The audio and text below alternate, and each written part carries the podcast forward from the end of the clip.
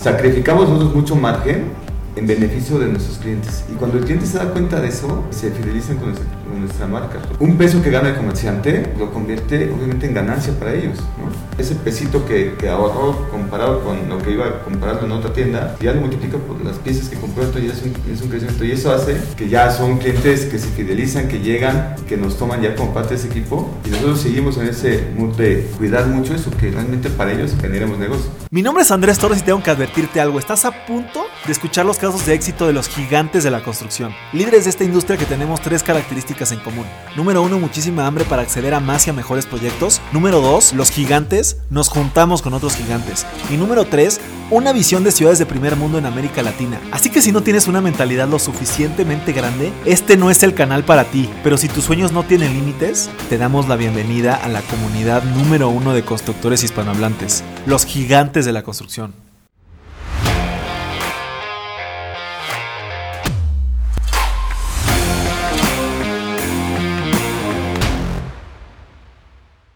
Mis gigantes, bienvenidos a un episodio más de este el podcast más importante de construcción hispanohablante. El día de hoy nos encontramos en las oficinas del Zorro Abarrotero, nada más y nada menos que con Alejandro Hernández, Sí, el director de negocios inmobiliarios o, o de Expansión, mantenimiento y construcción. construcción, mantenimiento, todo tiene que ver con inmobiliarios. Pues, pues antes que nada, mi querido Alejandro, pues me gustaría presentarte brevemente. Sé que eres licenciado en Derecho, Así es. abogado. pero has estado siempre vinculado a áreas de inmobiliario en varias empresas de retail. Exactamente, Vi, sí. vi por ahí que trabajaste con Blockbuster, ¿Sí? eh, que descansa en paz, pero también con Grupo Salinas, También. con...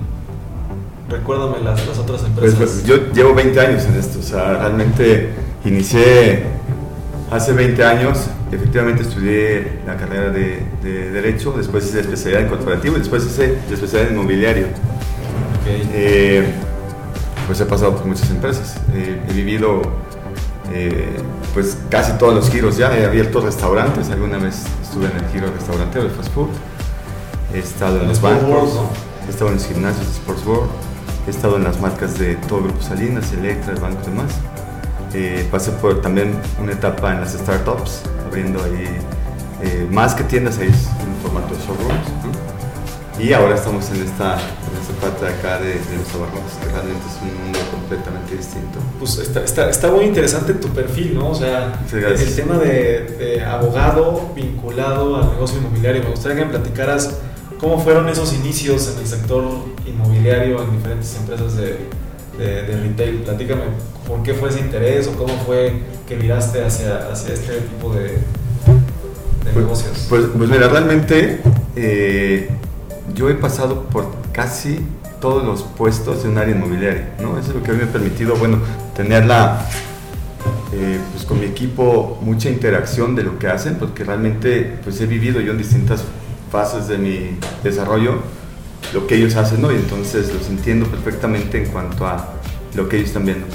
Yo inicié llevando eh, la administración inmobiliaria. Eh, yo veía todo el tema contractual de renovaciones, de contrataciones, los cierres de contrato para la expansión, es decir, el equipo de localizadores salía, localizaba los sitios, los presentaba a un comité y ese comité decía, sí, sí me interesa el sitio, pero hay que bajar la renta, o hay que ampliar el plazo, o hay que hacer esa negociación, o que el arrendador cumpla con eso y demás. Y el abogado. Y entonces ahí me pasaba la estafeta el localizador y me decía, bueno, sí lo aceptó el comité por ubicación, pero necesitamos que se arregle todo esto para que se pueda firmar el contrato. Entonces yo tomaba esa estafeta, iba con el arrendador y decía, oye, tu sitio fue, fue aprobado, pero necesitamos cumplir con esto para que me lo puedan firmar. Entonces entraba en esa negociación y ya era mi parte como de cierre de negociación para poder entrar a, inicio de obra y demás. Eh, ahí fue, esa fue mi primera, mi- digamos, mi primera experiencia en el tema inmobiliario comercial de pregunta, o sea, franquicia. ¿siempre te interesó ese tema o como abogado? eh, yo siempre digo, por ejemplo, los arquitectos tienen este sueño de ganar premios o hacer Sí, proyectos eh, en, en el papel. Eh, como abogado, pues está el sueño este de estar en, en el juicio y este tema. O sea, eso jamás te llamó la atención. Siempre tomaste la especialidad esta que me platicabas inmobiliaria. Así es. Siempre, yo desde que inicié mi carrera, siempre busqué eh, el tema corporativo. O sea, siempre me gustó el derecho corporativo. hice la especialidad, inclusive ya, yo me titulé ya como especialista en corporativo. Y el corporativo tiene que ver mucho con esto, el tema de contratos, el tema de negociación, el tema de, pues yo llevo, no sé, materias de administración, contabilidad, ya en la especialidad, pues, ¿no? Entonces, eso me lleva a mí a, a, entender como un modelo de negocio desde varios aspectos, no nada más el legal. O sea, el legal al final, pues sí, eh, hoy entiendo leer un contrato, saber si los permisos, hacer un due diligence para saber si realmente el predio está legalmente constituido en cuanto a que tenga escrituras, que tenga que esté inscrito en el, registro público, que tenga gravámenes y demás, eso, eso es algo que Luego, el uso de suelo, ¿no? Pues he vivido, como te digo, en tantos, eh, eh, o, en, distintos, en distintas empresas con distintos giros, que cada uno de los giros necesita un uso de suelo específico. Entonces, todo eso, mi, digamos, mi preparación como abogado, pues me facilita, ¿no? Poder entender, leer, es algo que siempre me ha gustado mucho. Y después hice la especialidad esa que te digo de, de inmobiliaria, y ya mucho más entendiendo también todas las fases que llevas nosotros que somos desarrolladores, yo soy desarrollador inmobiliario de franquicia o de tiendas franquicia, es decir, eh, nosotros tenemos un formato, sabemos qué es lo que estamos buscando, llegamos a las plazas, llegamos a los terrenos y ya sabemos exactamente qué buscamos. Y así como hoy sé cuál es el formato que estoy buscando, pues en, en las distintas fases de mi carrera, pues vas encontrando también que los sitios, todos los sitios son distintos, cada sitio tiene una vocación distinta, entonces tienes que entender mucho qué vocación estás buscando para garantizar no nada más una apertura. Al final, nuestro trabajo con todos mis, mis, colegas que nos dedicamos a esto es que además somos un grupo, un gremio muy, pues muy pequeño, ¿no? Yo a mis, a mis, decimos que somos el grupo de los 50, porque somos los mismos siempre nada más en distintas empresas. Y son conocidos míos desde hace muchos años, entonces hoy me los encuentro en distintas marcas haciendo lo mismo que yo hago ahora para, para esta empresa, pero pues, cuando trabajaba para Ciudad hacíamos lo mismo. Y sí, o sea, siempre es, es un mismo proceso, pero con distintos ingredientes que te van generando esa distinción principalmente de la vocación del predio. ¿Qué estás buscando? ¿Qué, ¿Qué, debe tener todo el ecosistema que rodea el predio para garantizarte una apertura exitosa? Porque no se trata nada más de, de, un eh, objetivo numérico, pues tienes que ser realmente o sea, no es cuantitativo, es cualitativo. La tienda tiene que vender, porque a nosotros nos contratan para eso, para que las tiendas sean exitosas desde el inicio y que el ramp up de la venta sea el menor tiempo posible. Entonces ahí, pues tienes, en mi área, por ejemplo, tienes, yo tengo geógrafos que hacen el estudio de la prospección.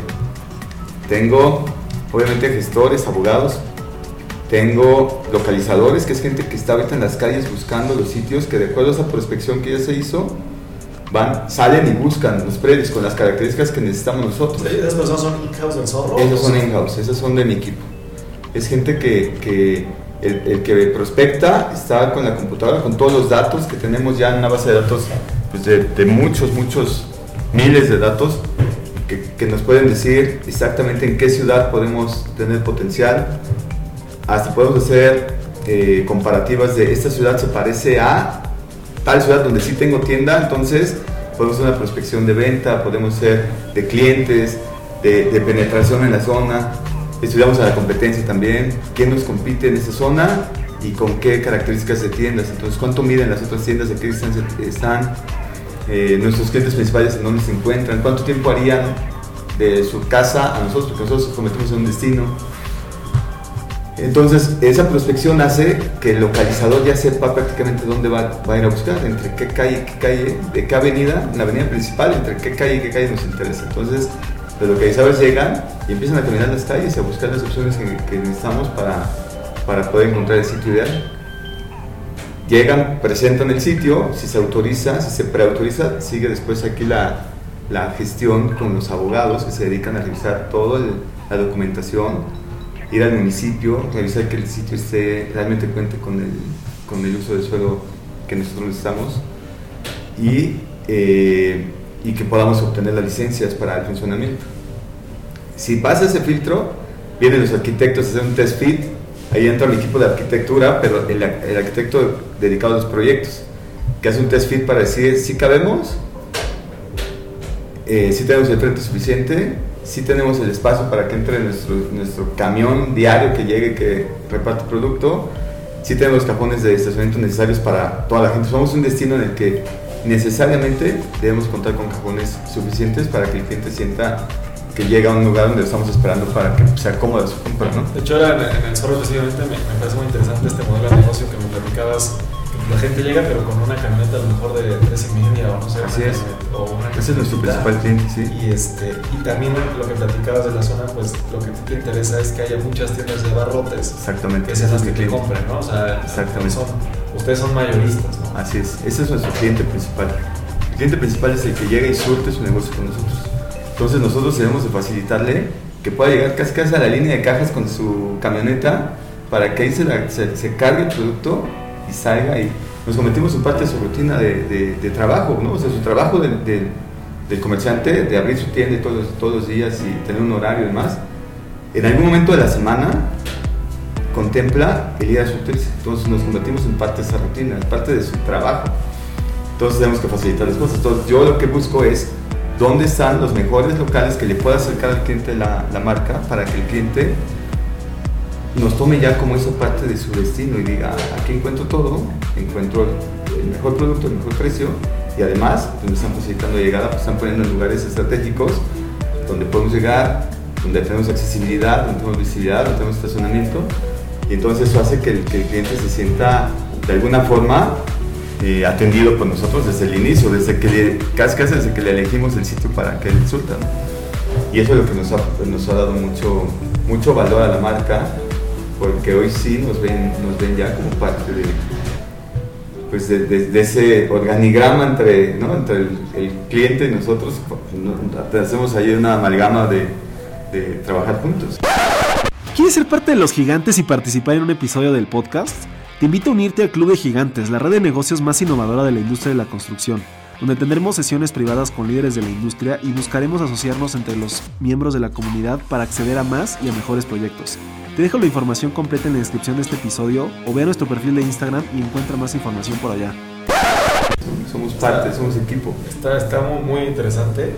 Y, y bueno, antes de pasar ya más a detalle algunas preguntas que tengo preparadas en torno al zorro, eh, no sé si tengas algún, alguna, vaya, algún aprendizaje que hayas tenido en todas estas empresas, que al final, pues todas, desde obviamente Electra, Sport World, eh, Blockbuster, pues siempre han sido empresas que tienen muchísimos inmuebles, ¿no? Sí, ¿Qué, sí. qué es lo que más te has quedado de esas experiencias o de este proceso inmobiliario dentro, dentro de esas empresas?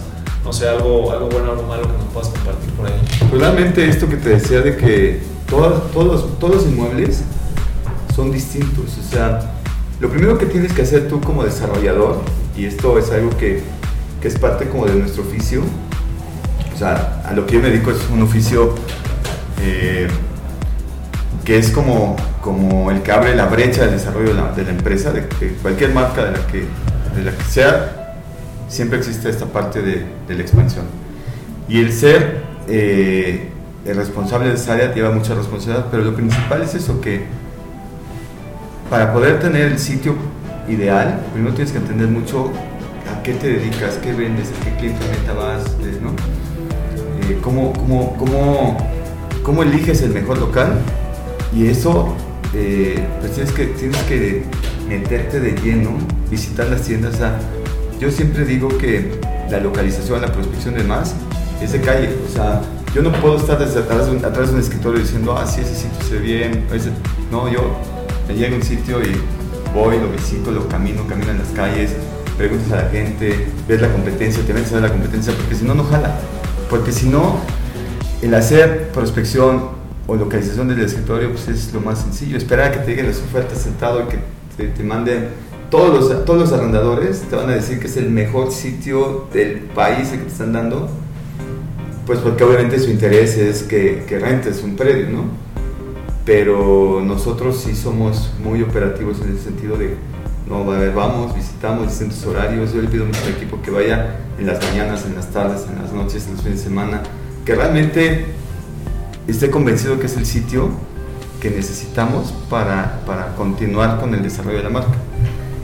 Y eso nos ha dado mucho éxito. Y las tiendas que hemos abierto han, han abierto con muy buen eh, ingreso desde los primeros días, pues porque eh, hemos sido muy cuidadosos con eso. Independientemente de todo lo que te que sigue, o sea, todo lo que sigue es saber que en verdad tengas un layout adecuado, que tengas, que cumplas con todos los permisos, obviamente, que, que, que cubras todo eso, digamos, que es el requisito posterior, pero el primer requisito y el aprendizaje principal para los que dedicamos a esto es eso, que la evaluación del sitio, la principal evaluación es la vocación del sitio, que, que realmente el sitio que tú estás viendo tenga la vocación. Existen varias vocaciones, ¿no?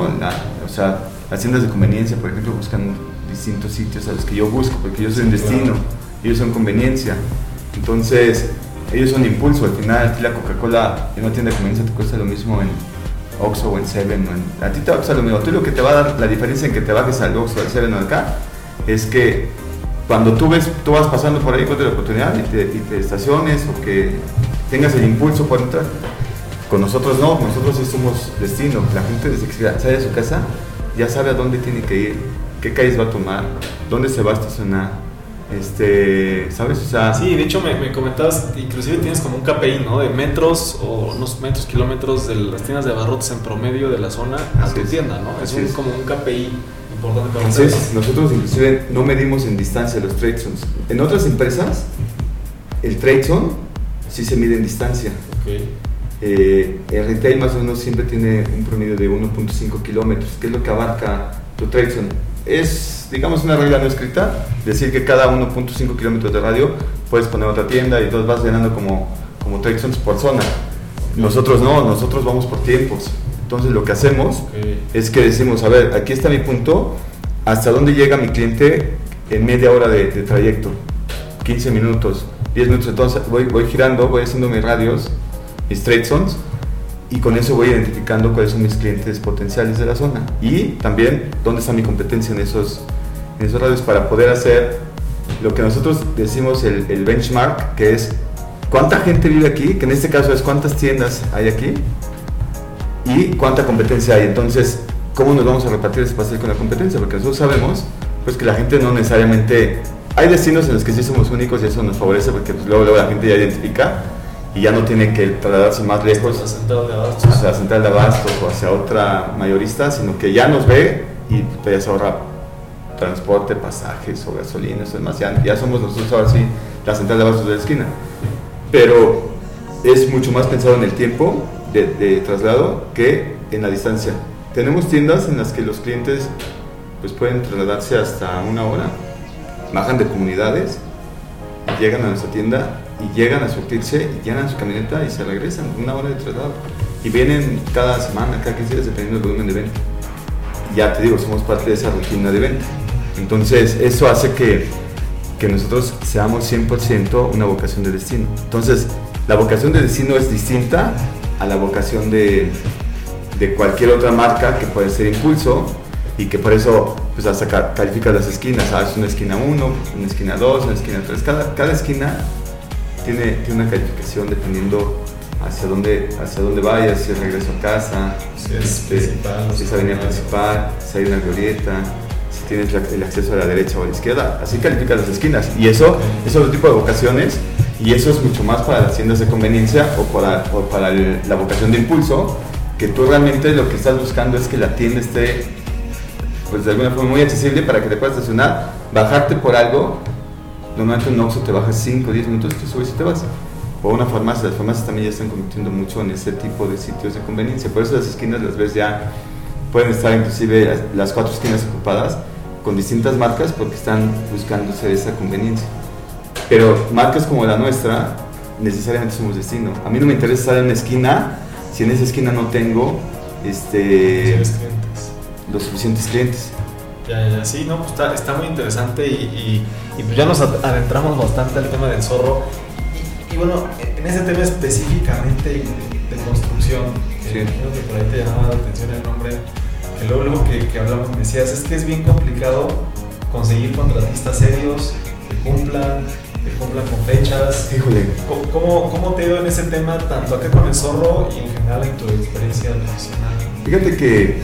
Eh, Hoy estamos viviendo un, eh, un problema ya cada vez que se, repite más eh, respecto a las constructoras, porque eh, como producto de, la crisis en, pues, en, todo este gremio de la construcción que se generó por el tema de la pandemia, que muchos frenaron, hoy tenemos algo que se está repitiendo, cada vez más se está repitiendo, que tiene que ver con que las constructoras, nosotros hacemos un estudio obviamente de, quién podemos contratar, eh, no son asignaciones directas, sino concursamos las obras, o sea, somos muy, somos muy, de alguna forma tratamos de ser muy transparentes con la asignación de las obras. Entonces, pues nosotros invitamos, abrimos, abrimos la invitación para mi tienda que voy a abrir tal fecha en tal lugar. invitamos generalmente a las constructoras que tenemos registradas, que ya hicimos la revisión de que cumplan con la documentación y demás. Y entonces esas empresas eh, les mandamos un catálogo, lo citamos en sitio y decimos, ese, ese, es el sitio y ese es el catálogo, cotiza. Inclusive hay un ejercicio que hacemos antes de eso de, a ver, manda una cotización de lo que ves y yo te digo para dónde sí, para dónde no, para que te vayas ajustando a lo que nosotros vemos de acuerdo a la experiencia que ya tenemos de las otras tiendas. Bueno, tengo un equipo especializado en eso también, como parte de, mi, de mis áreas, tengo un equipo que se especializa en eso de desarrollo de proveedores y, de la, y, sobre todo de, como de auditoría de obra, que está todo muy, muy transparente.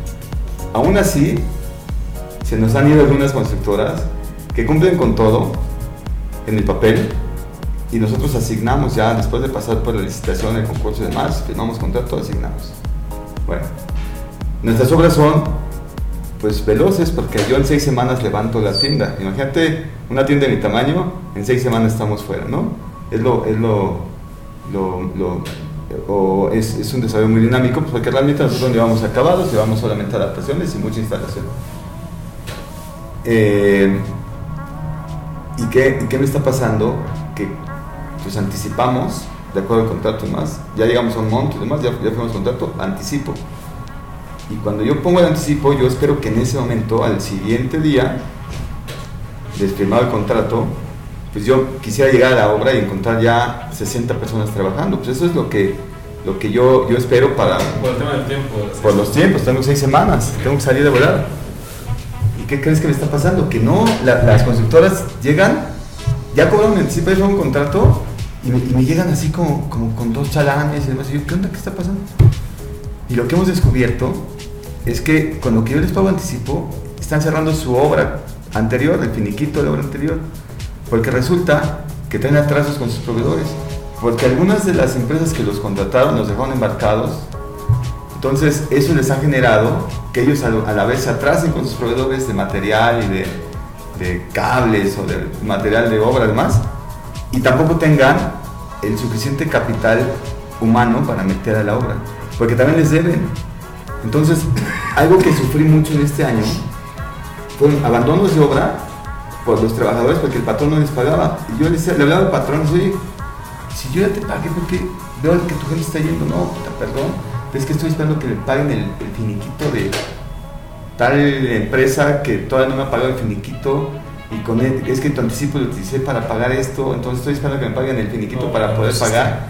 Y entonces entra en una espiral en el que están incumpliendo por todos lados, ¿me explico? Porque ya traen un incumplimiento, ya le deben a su equipo, ya, le deben a su proveedor, y yo tengo que hacer un salvamento ahí a meter otro equipo decirle, a ver, te pagué un anticipo, vamos a pensar, te, anticipé 50%. Bueno, yo, yo tengo el otro 50% y si no puedes tú, tengo que meter ahí otro equipo para que venga y, de alguna forma refuerce el equipo que ya tenía contratado y con ese equipo salgamos en las seis semanas que ya tengo comprometidas, pues porque yo tengo que entregar la operación la tienda, ¿no? Y es algo que se ha repetido en este año por lo menos cuatro veces con distintos proveedores y en distintos lugares de, o sea, no, es algo que, lo vea yo en algún lado, no, ya son distintos proveedores y distintas zonas que hemos abierto.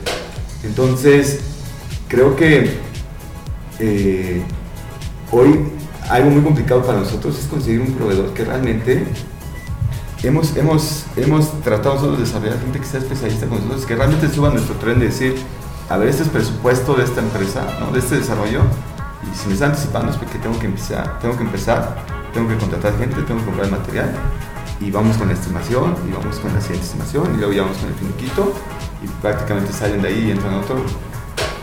Pero las empresas sobre todo que, que seguramente son empresas grandes, más grandes y que ya trabajaban para cuatro o cinco marcas, son las que hoy están viviendo esta, esta problemática, esta crisis en el, en el sector de la construcción que tan sonado ha sido en este año y que nos está afectando a nosotros. O sea, nosotros como desarrolladores, yo no puedo. Cada día de ustedes es un día menos de venta. Totalmente, yo no me puedo dar ese lujo.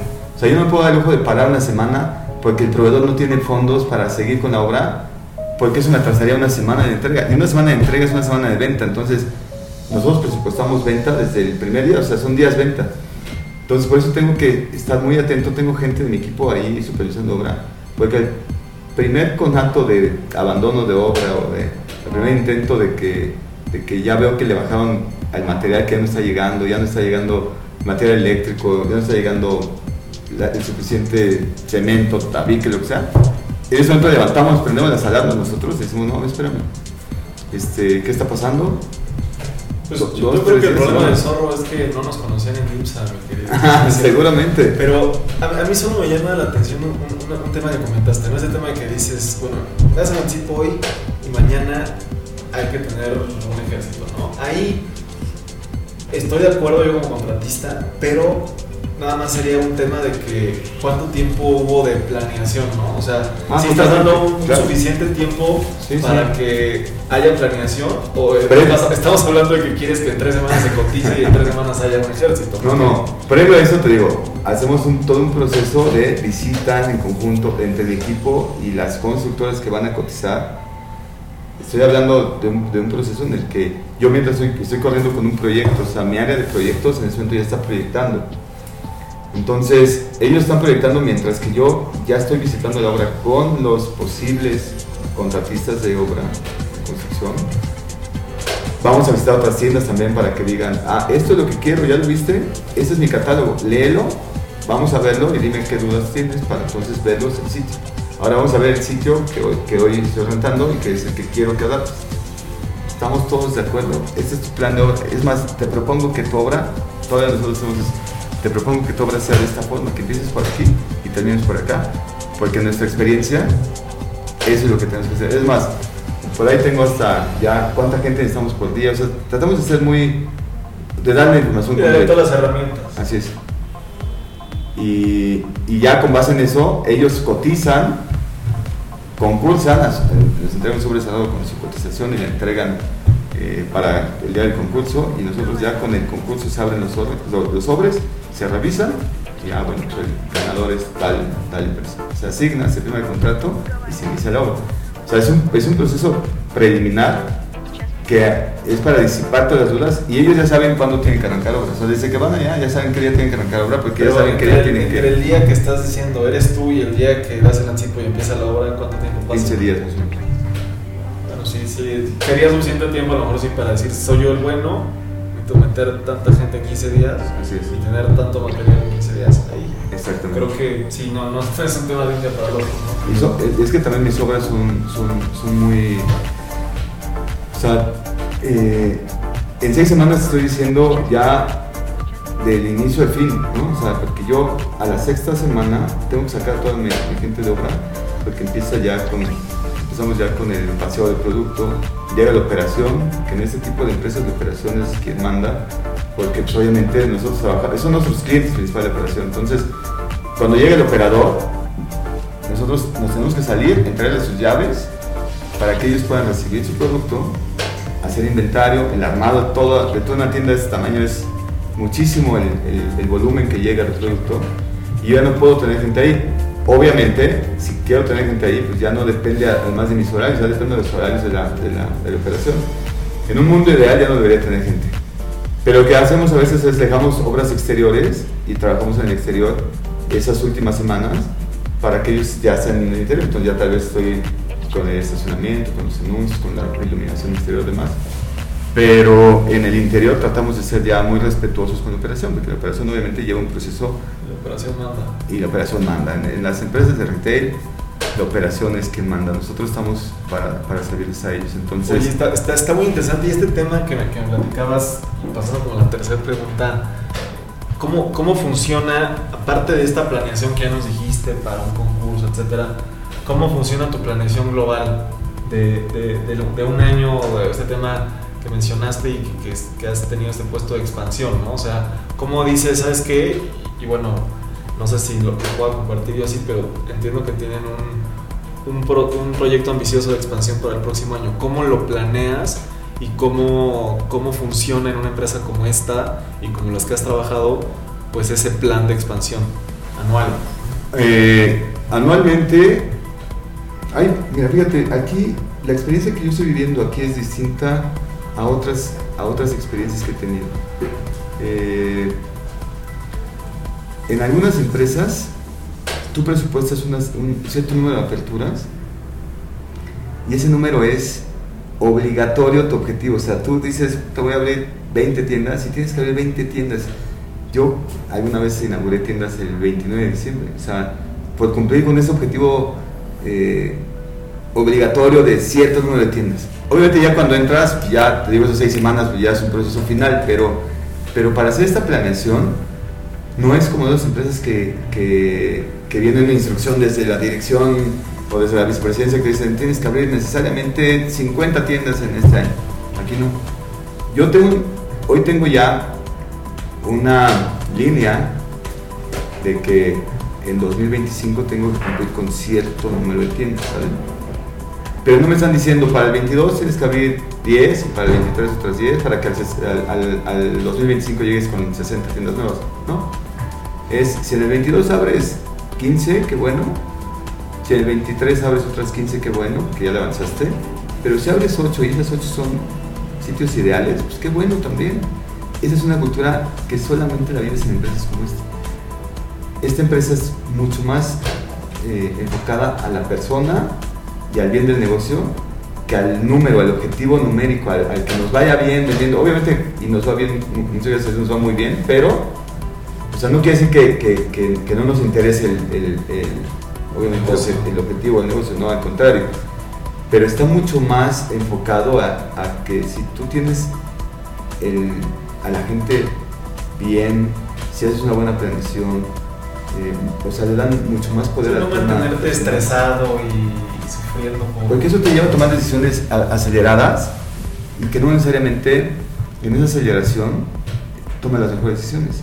Aquí son decisiones mucho más consensadas, pensadas, involucran a la gente. La operación tiene obviamente un peso especial porque ellos son los que nos acompañan a nosotros a ver los sitios y nos dan su punto de vista. Y entonces, si, si yo tengo al, al, operador convencido de que es el sitio, entonces ya lo puedo presentar hacia acá.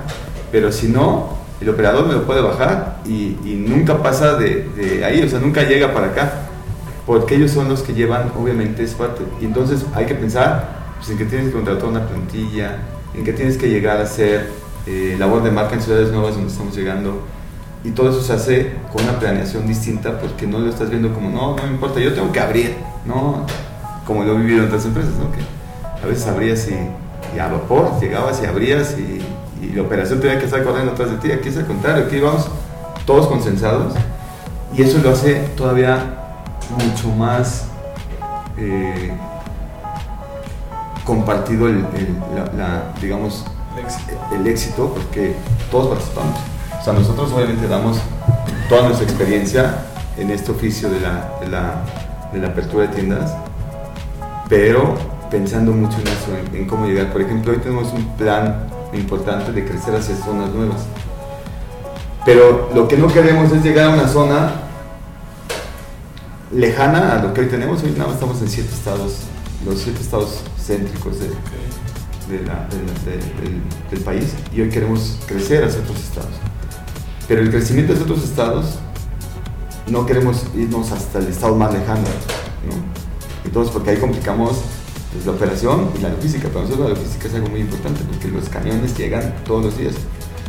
Entonces, para llegar hasta allá, primero tenemos que ir como, como subiendo en, escalera para llegar hasta allá, hasta el punto más lejano. Como hacer una ruta. Como hacer una ruta. Entonces vas abriendo, entonces te visualizas y dices, bueno, de aquí de donde estoy hasta donde quiero llegar, me quedan 20 tiendas. Entonces le das una ruta de, voy de una en una para que realmente la, vigésima apertura sea hasta acá, hasta la cumbre donde quieres llegar. Pero no te avientes primero hasta allá y después vienes de regreso, sino hay que hacerlo de una forma planeada para ir creciendo de una forma organizada Pues porque tienes que jalar a toda la empresa, tienes que jalar a la operación, tienes que jalar a la logística, tienes que jalar a todos para que te acompañen, porque si no, pues yo, yo puedo ahorita lanzar una apertura en Monterrey, ¿no? Sí, y luego, o sea, vamos a estar allá nosotros solitos abriendo cómo vamos a llegar. Entonces, no lo pudiera yo hacer. Realmente aquí sí es irnos de una forma pues, en la que todos agarramos de la mano y vamos jalando hacia donde queremos llegar, que ya sabemos hasta dónde llegamos. Ya, que, ya, tenemos la, la, visión de dónde queremos estar y ahora estamos en la planeación, que es todo eso 2022, de cómo vamos a ir llegando para ir ganando esas, esos trends hasta llegar a la... 2022-2025. 2025 es la meta final para llegar a este número, en la visión que tenemos como empresa. O sea, 2025 la idea es ya abarcar prácticamente todo el país. Todavía no, eh, pero ya abarcar más estados. O sea, ya salirnos de hoy que estamos muy concentrados en la zona centro, irnos más hacia el, hacia el Bajío, hacia el occidente, obviamente llegar a Guadalajara. Queremos llegar hacia otros estados, eh, Puebla, este, seguir llenando Guanajuato, Querétaro, Michoacán. Eh, queremos ir hacia o sea, pero todavía aquí en DF y en el Estado de México todavía tenemos zonas potenciales que también tenemos que cubrir. O sea, sin descuidar lo que es ya nuestro territorio, también queremos ir a otros territorios, pero con mucha cadencia, con mucha con mucho cuidado, con pasos muy, muy firmes, ¿no? Eh, con buenas balas de plata que realmente tú sepas que van a llegar y van a, a jalar desde el primer día y que vayamos acompañados todos, todos, todos, todos para, para llegar hasta allá. Entonces, eh, para la planeación, en esta empresa en particular, tomas muchos más aspectos que en otras empresas en las que yo he estado, en la que realmente ahí sí es, tienes que abrir 25, dime dónde y ábrelas. Y ya después vemos cómo llegamos todos. Pero tú abres esas 25 tiendas, o 50, o 100 tiendas en un año. Hemos abierto muchas, muchas tiendas en un año. Pero, pero buscando, eh, el objetivo ahí es abrir. Aquí el objetivo es completamente distinto, que es abre, pero con todos, o sea, que todos te acompañen. Pues me gusta, me gusta. Creo que es una tendencia también actualmente que las empresas busquen ese, ese tipo de cuestiones colaborativas entre todos los colaboradores de la redundancia de, la empresa. Entonces está, está, muy interesante esa visión. Y, bueno, también charlábamos un poco antes de, la, la, entrevista sobre este nuevo modelo de negocio que podría existir con el solo barrotero en el cual otras empresas, también platicábamos, pues han adoptado esta, este tema de hacer unas tiendas ancla y tener otras tiendas locales aprovechando todo el flujo de gente que ustedes traen a estas zonas, ¿no? O estos lugares en específico. ¿Cómo, ¿Cómo, están planeando ese tipo de desarrollo, ese tipo de, modelos de negocio nuevos? Lo que pasa es que nosotros hoy, eh, la relevancia del negocio te permite buscar ese, ese otro tipo de, de negocios, que otras empresas lo han hecho, ¿no? O sea, Farmacia de Agua me en algún momento con sus, con sus plazas en las que tener su, farmacia como ancla y, en sus locales que funcionó. McDonald's, digo, McDonald's tú sabes que hoy vale más el tema inmobiliario que, que realmente el producto que vende. Eh, todas las empresas han hecho eso en algún momento, evolucionan hacia allá, hacia decir, ya, ya tengo la marca, que esa marca genera el tráfico suficiente para que yo sea un ancla ya, o sea, ya, ya no depender de otras anclas, ¿no? Entonces, el tener una marca ancla te permite también ser un generador de tráfico y obviamente un imán para que traigan, para que lleguen clientes y eso te permite que hoy puedas conseguir mejores opciones en predios más grandes, porque ya no, ya no nada más vas buscando lo que tú ocupas, ¿no? O sea, yo hoy ocupo 1500 metros de estacionamiento. Si me encuentro un predio de 5000 metros, sé que tengo la oportunidad de hacer mi tienda bien hecha, mi estacionamiento y además tener una serie de locales, los que me alcancen, que van a vivir mucho de mi tráfico y puedes hacer una presentación de servicios que, que proliferaban mucho hace poco, pero que esas presencias de servicios les falta un ancla, porque si no, si no les generas un ancla a una plaza de servicios, es bien difícil que llegue. Y hacer un mix bien hecho, porque muchas veces las anclas de las plazas de servicios son los bancos Está bien, pero, pero un banco es un destino con un cierto horario, en las tardes se muere, o en los fines de semana a veces ni abren los bancos. Entonces sus plazas de servicio son, van muy pegados a los horarios, ¿no? Cuando tienes una marca como la nuestra que abre todos los días y tiene un horario extendido, pues le das a quien venga contigo como arrendatario, ahora yo, yo soy el arrendador, yo tengo la tienda y además tengo locales, pues vienen buscando vivir de ese tráfico y en esos horarios ampliados. Entonces ya puedes contar ahí con, con, con muchos servicios que, que, van a estar felices de convivir contigo. Pues obviamente pues el cliente va a estar ahí eh, eh, de alguna forma puesto ya para que ellos hagan su labor de venta. ¿no? Ya, ya, ya, no, pues parece, parece un modelo muy interesante y tú estarías de cierta forma o prácticamente como líder de este nuevo modelo dentro de la empresa. Así es, ¿Cuál vamos es el a, objetivo?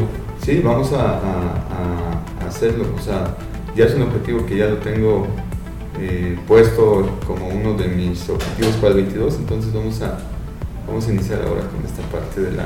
No, pues te, de te- las- te de las deseamos muchísimo, muchísimo éxito. Y bueno, creo que ya hablamos durante esta, esta etapa pues, muchísimo de tu plan de expansión, de este nuevo modelo de negocios, pero no sé qué nos puedas compartir igual de futuro de la empresa o, o en general un poquito qué es lo que sigue para, para el zorro abarrotero o, o en general la visión de la empresa a nivel pues, a lo mejor más, más macro, no solamente en tu área. Pues, pues realmente nosotros eh, somos una empresa que,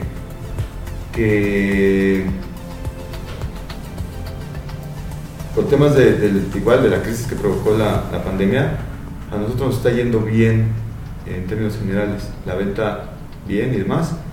Y por eso es que hoy estamos buscando un plan tan ambicioso de, expansión, porque ya nos dimos cuenta que el modelo está funcionando. Y además, hoy, antes nosotros estábamos ya 100% enfocados al tema del, del comerciante y hoy ha crecido también nuestra base de clientes que ya nos ven como, como una tienda de, de autoservicio, ya le competimos a las, a, las, a las tiendas de autoservicio porque obviamente nuestros precios son mucho más baratos, porque nosotros estamos acostumbrados a ganar poquito margen porque vendemos volumen. Entonces, cuando la gente va y hace esa comparación de cuánto me cuesta, en, no quiero ser una marca de un autoservicio, pero en el que tú quieras y cuánto nos cuesta acá, te das cuenta que, que realmente el precio sí es distinto. ¿no? Y además nosotros tenemos bandas de precios. Si compras tres productos, tres piezas del mismo producto, todavía es mucho más el, descuento.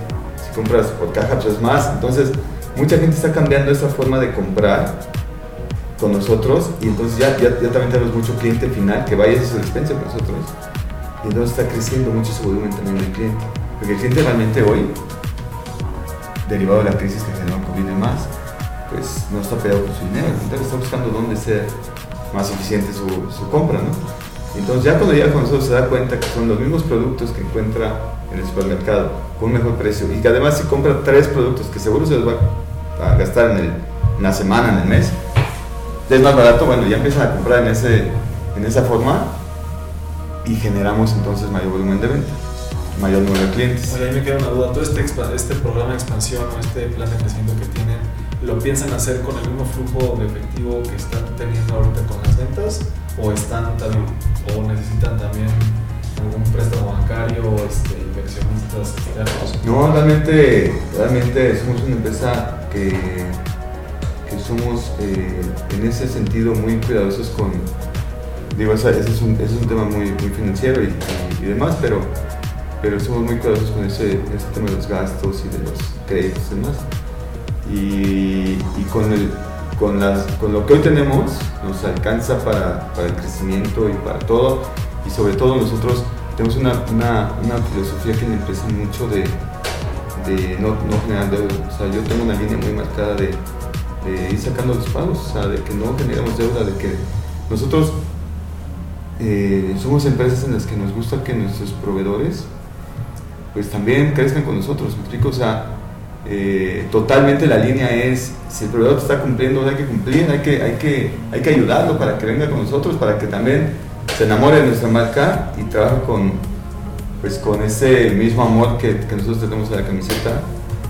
Y esto nos ha funcionado mucho, porque realmente los proveedores, te digo, en seis semanas de obra, en mi caso, seis semanas, pues generan, si quieres, no se hacen millonarios con una obra, ¿no? Como si pudieran hacer una obra de, pues obviamente una, una, obra mayor, pues, generan o, buscan tener mayor ganancia. Nosotros tal vez su ganancia sea menor, porque también sacrifican parte de su ganancia, pero saben que en seis semanas ya lo cobraron. y que van a la siguiente, que van a la siguiente, que van a la siguiente, porque esa es como nuestra forma de trabajar. El mismo volumen que te digo de nuestros productos es el mismo volumen que nosotros generamos, en, en mi caso, en expansión. Y cuidamos mucho esos detalles. O sea, que que el proveedor realmente se sienta parte del equipo. Y eso nos ha funcionado mucho porque los proveedores pues, se ponen la camiseta y bueno, yo tengo gente que les hablas para una emergencia y están ahí puestos contigo.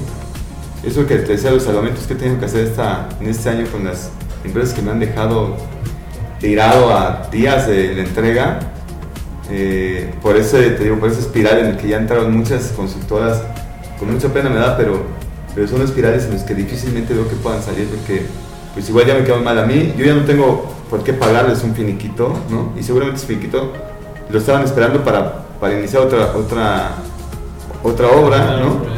Y yo, pues como tuve que meter a otra consultora para salvar mi, mi, mi, obra, yo a esa consultora es a quien le termino pagando lo que iba a pagar este finiquito, y eso genera una espiral, un barril sin fondo para ellos, que no sé dónde va a terminar, porque eso es algo además que viene día a día creciendo, o sea, no se ha parado y no sé hasta dónde va a llegar, pero, pero las empresas están cada vez adquiriendo más compromisos y, más, y están generando más deuda, las constructoras, estoy hablando de constructoras, principalmente constructoras grandes que trabajan a multimarcas. Las constructoras pequeñas hoy están teniendo mucho mejor performance con nosotros. Estoy hablando solamente de nosotros, porque ahí no están tomando obras multimarcas, ahí están tomando solamente mis obras. Entonces ahí sí son muy cuidadosos con el presupuesto, con cumplir y demás, porque saben que nosotros estamos cabalmente pagando. En su momento esas empresas se vuelven empresas multimarcas, ¿no? O sea, sí. multimarcas. Pero, pero hoy es peligroso. Hoy, hoy, hoy por, la, por la crisis, hoy es un, es, un, es un momento peligroso para las empresas porque hay, y, y, y no quiero decir las marcas, obviamente, pero hay empresas que de plano dejaron de pagar. Seguramente tuvieron una baja en sus ventas y demás, ya sus consultoras las dejaron de pagar. O sea, hay un momento del año que dijeron, yo ya no pago. Oye, pero te entregué tu obra. No, pero ¿qué crees que ya cerrar la caja? Nos vemos en el siguiente año o, después yo te digo, ¿no? Ya te cumplí. Diferencia a lo que nosotros te digo que nosotros muy, estamos muy preocupados por ir cubriendo para que nunca se quede sin gasolina el auto, ¿no? Le seguimos echando gasolina para que siga la marcha al ritmo que necesitamos. Pero se han acercado conmigo dueños de constructoras que me dicen, es que tal empresa llegué les dije que ese es mi finiquito, ya te entregué, ya vimos que no hay vicios ocultos en no, págame. No, ¿sabes qué? Ya cerraron caja. En noviembre cerraron caja muchas empresas. Octubre tuve el caso de una empresa que en octubre me dijo, ¿sabes qué? Sí, ya me entregaste, ya estoy vendiendo, pero no te puedo pagar. Y pues, obviamente esas empresas hoy están en una, en una crisis porque esa constructora se quedó con esa deuda, ¿no? con esa factura por cobrar y con muchas deudas con sus proveedores, con su equipo, que es lo que tengo que generar esos incumplimientos. Entonces, cuando tú los contratas, pues, ya vienen con una deuda. pero creo que ahí sí es un tema de, o sea, como constructor, también puedes buscar créditos o alguna otra forma Claro. de cumplirle a quien le tenga que cumplir. O sea, creo que eso pues sí es más un tema también de incumplimiento personal de los directivos de las constructoras. Me digan, ¿sabes qué? Pues yo como sea tengo que cumplirle al zorro, tengo que cumplirle a cualquier empresa eh, con, con los recursos de donde yo pueda. Pero lamentablemente, eso, esas fondeadoras que pueden ser banco, un crédito, ¿verdad? comen mucha utilidad, pero hay que cumplir. A lo mejor en esta no. Pero igual ya le debes también, o sea, porque igual ya No, agotaste ahí eso. sí, Ahí sí. Ahí Te sí, digo, es una sí espiral, es un ba- es un- es un- está más grave, ¿no? Está más grave. Pero, pero bueno, mi querido Alejandro, no sé si gustes dejar algún medio de contacto o nada más la página web o alguna forma en la que algún contratista o alguien que le interese en este tema contactarte. Con mucho gusto, Este, claro que sí. Digo, no tiene que ser algo personal o como, como tú gustes. Algún medio Sí, de sí, claro. Pues mi mail es asszor.com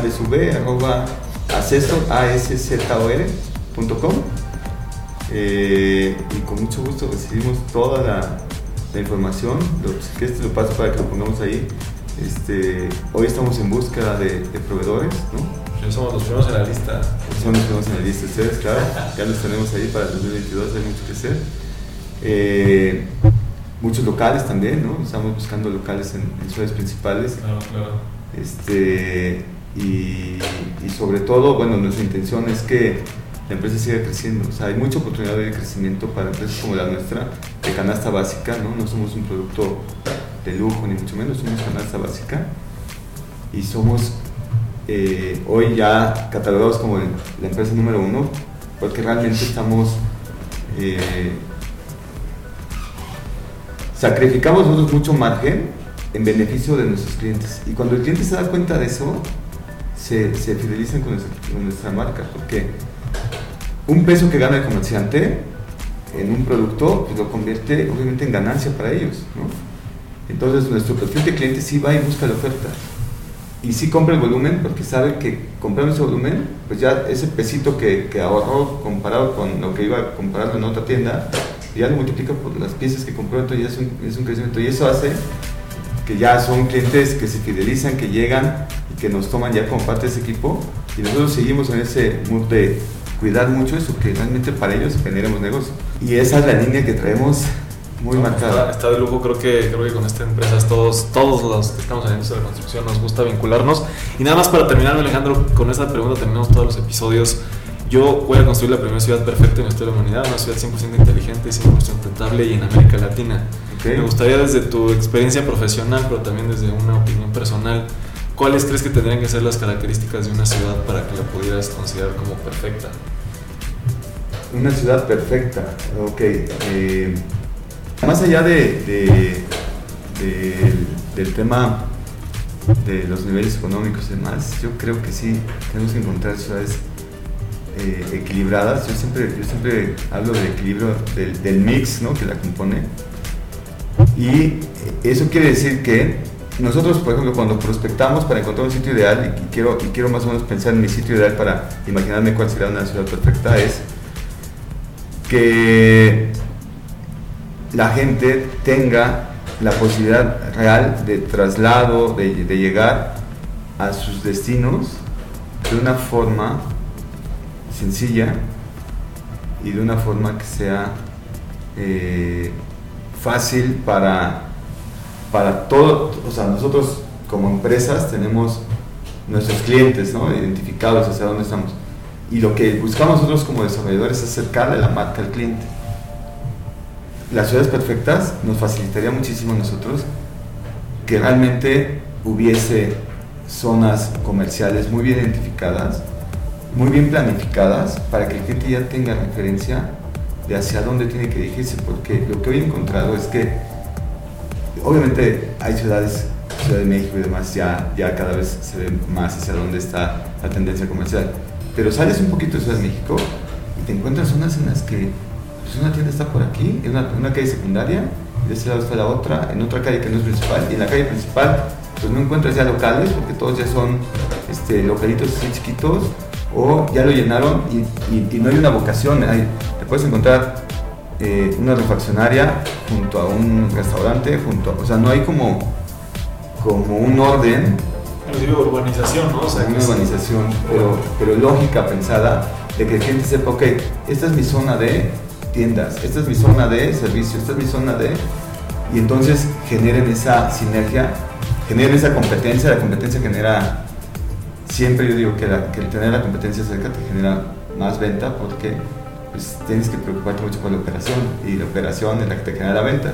No te confías, no dejas que la cosa, que la cosa salga automática, sino siempre tienes esa, esa línea de competencia que te permite ser mejor todos los días. Entonces, si tú piensas en la, en la- en la ciudad perfecta, yo principalmente vería esa, esa eh, planeación de, de distintos giros, de, de- de- que sean eh, formas fáciles de llegar, que la gente ya sepa que la zona de el centro va a encontrar eh, los mayoristas. ¿Te acuerdas hace muchos años que la gente todo decía voy al centro a comprar, voy al centro a comprar? Sí, que en centro hay como la zona de los vestidos, la zona de los electrónicos, y la zona de exactamente. Y eso se ha perdido. O sea, hoy puedes bajar aquí y te encuentras aquí afuera una tienda de, de electrónicos, al lado pues, un restaurante y al otro lado una de talachas. De otro. Dices, "Puta, ¿Qué vocación le voy a dar aquí? O sea, ¿cómo, ¿cómo encuentro? Y otra cosa que a nosotros nos preocupa mucho es que realmente la accesibilidad de los negocios, porque hoy abren negocios que, pues, respeto mucho a mis colegas que, que se dedican a esto, pero de repente abren negocios que dices, ¿por qué lo abrió ahí? Si no puedes entrar, si estás en una lateral, no hay un estacionamiento, no lo ves hasta que ya vas pasando y tienes que voltearte así casi provoca un accidente por amarrar el coche para poderte bajar y entrar. Pero la saturación de los predios y sobre todo los usos de suelos hoy tan difíciles de encontrar, que hoy el uso de suelos sí es complicado desde esta nueva administración se han cuidado muchas esas cosas, te hace que, que de repente abran cosas que no encuentras de racional porque están abriendo ahí. Mucha gente dice, es que por aquí pasa mucha gente, entonces voy a poner aquí. Pues no se trata de eso, se trata de pensar en el cliente, nada más pensar en tu marca. O sea, ¿quieres verte? Pues mejor pon espectacular, no pongas una tienda, ¿no? Pues pon un anuncio espectacular donde digas, ah, yo soy tal empresa y vendo tal. Pues es lo que quieres, un spot, no quieres una tienda. Entonces, en esta ciudad perfecta tiene que ser muy pensado en, en esos giros y en lo que el cliente necesita para sentirse cómodo de llegar, ¿no? generar sus destinos, generar sus impulsos de una forma cómoda, fácil, ágil, que tú le facilites al cliente la venta.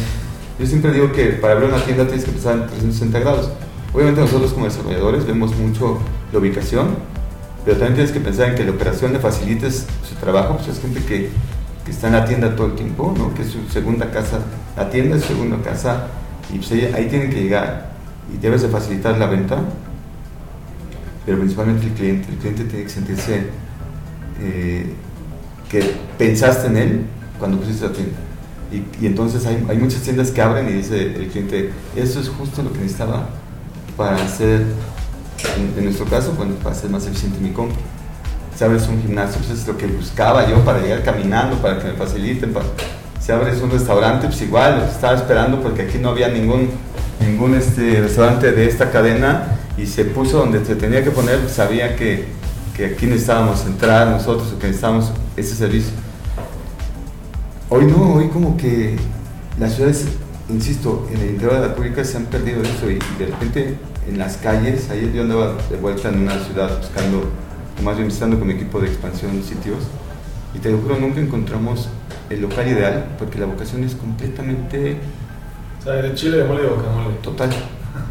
Total. Ya, no, pues sí, creo que, creo que, creo que está, está muy interesante esto de limitar bien las áreas de, de la ciudad y en general creo que independientemente de que una ciudad perfecta no, creo que como latinoamericanos deberíamos de buscar un poquito más ese orden que, que, nos platicas, Alejandro. Pues te agradezco muchísimo. No, a contar, eh, Pues eh, siempre terminamos el podcast diciendo que ya lo eras, pero aquí te queremos proclamar un gigante de la construcción. Muchas gracias.